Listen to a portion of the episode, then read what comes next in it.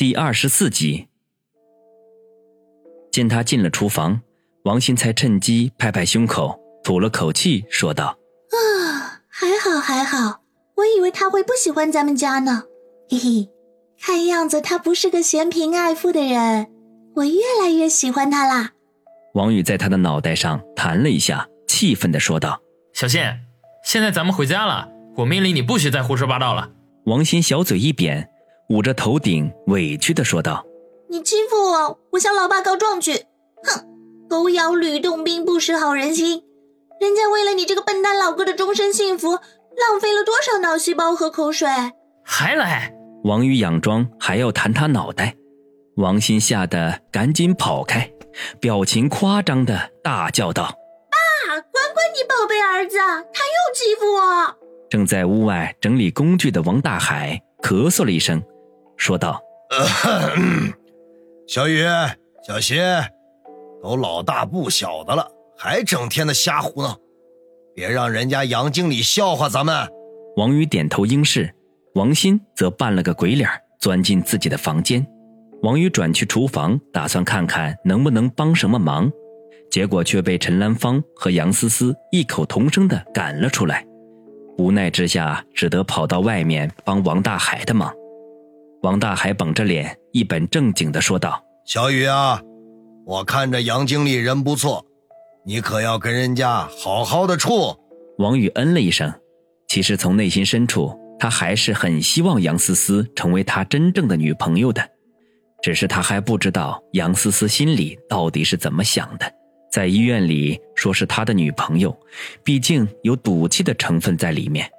工具收拾完毕，父子二人回屋。陈兰芳听到动静，从厨房里出来，把王宇拉到一边，说：“小雨，给你方阿姨打个电话，请她来家里吃饭。这些天人家也跟着操了不少的心，咱们家得表示表示。”王宇一愣，不禁犹豫起来。杨思思本来就看方心不顺眼，怀疑他们之间的关系暧昧，这会儿请家里来一起吃饭，实在有些不妥。万一两人像在医院那次针尖对麦芒，来个剪刀石头布，那可就糗大了。见他犹犹豫豫的，陈兰芳脸一拉，训斥道：“小雨，怎么不想请他们来吗？妈可告诉你，做人得懂得感恩呐。人家孤儿寡母的不容易，要不是觉得跟咱家关系好，人家能几次三番的去医院照顾你吗？”王宇苦笑的挠挠头，看来今天不请芳心，老妈绝对不会善罢甘休啊！无奈之下，只得点头说道：“妈，你想多了，我是在想怎么跟方方阿姨说。你也知道，方阿姨很客套的。”陈兰芳见他这么说，顿时露出笑容来，摸摸王宇的头，慈祥的说：“我就说嘛，我儿子不是那种忘恩负义的人。”行了，妈去厨房做饭了。嘿嘿，思思这丫头，妈是真心喜欢。一面说着，一面转身回厨房。王宇长叹一声，只得摸起手机给方心打电话。看来今天晚上这顿家常饭，注定要凶险万分呐。电话铃只响了一声，就被接通了，里面是方心温柔如水的声音：“喂。”是小雨吗？是我。王宇回答。为了跟方心说话方便，他故意躲到自己房间里打这个电话。你出院了吗？一切都还好吧？我今天实在是没有办法去医院接你，对不起啊。方心确定是王宇之后，语气顿时激动了起来，忙不迭的解释。从方心的语气里，王宇能清晰的感觉到，那是一种发自肺腑的关心。心里不禁暖洋洋的，回想起和方心的那些事情，心跳顿时加速。方心，我们之间就不要说那些客气话了。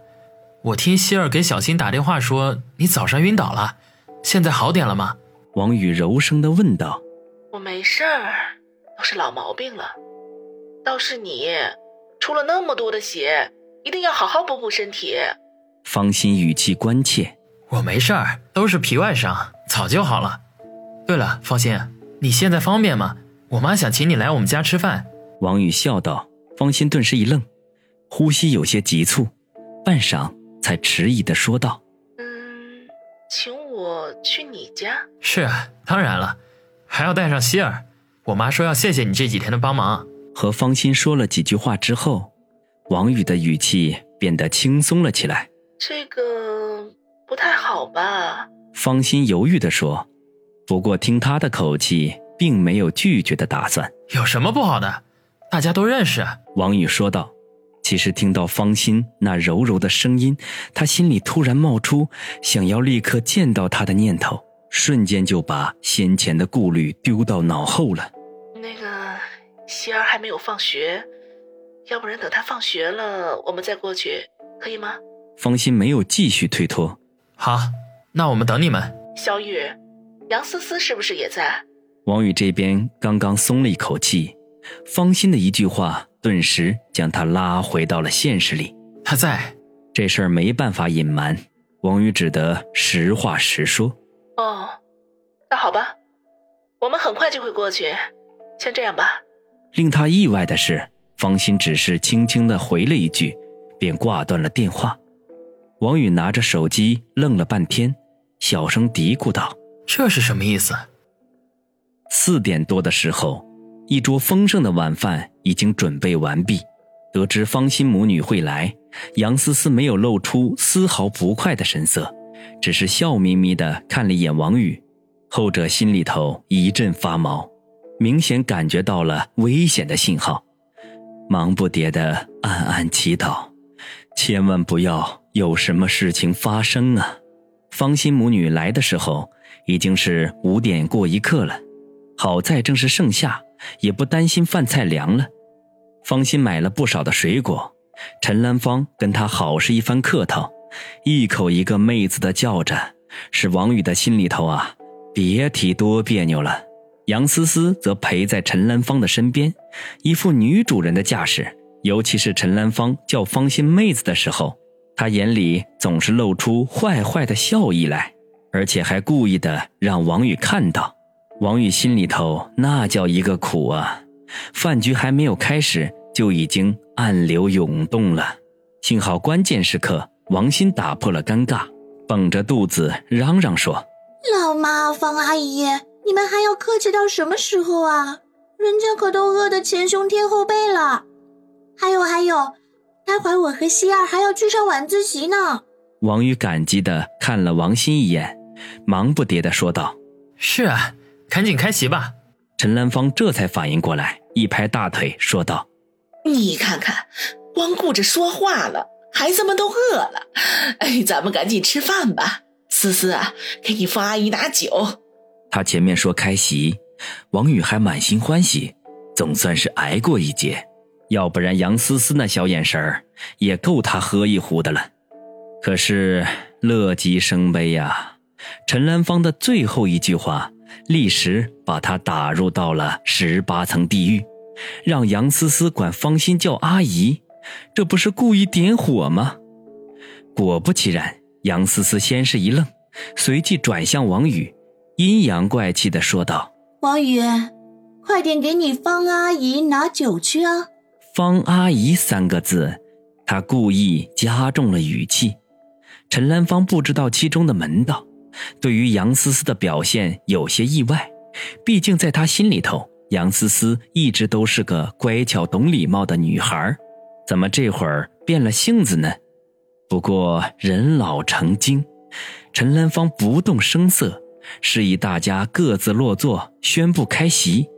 王宇自然是跑去拿酒，心里头啊，别提多郁闷了，只盼着。这顿家常便饭早点结束，他也好脱离苦海。同时暗暗发誓，从今往后尽量不让方心和杨思思碰面，尤其是不能有他老妈在场，否则会越搞越乱。席间，陈兰芳热情地给方心夹菜，有一搭没一搭的闲聊，当然，同时也不忘照顾杨思思。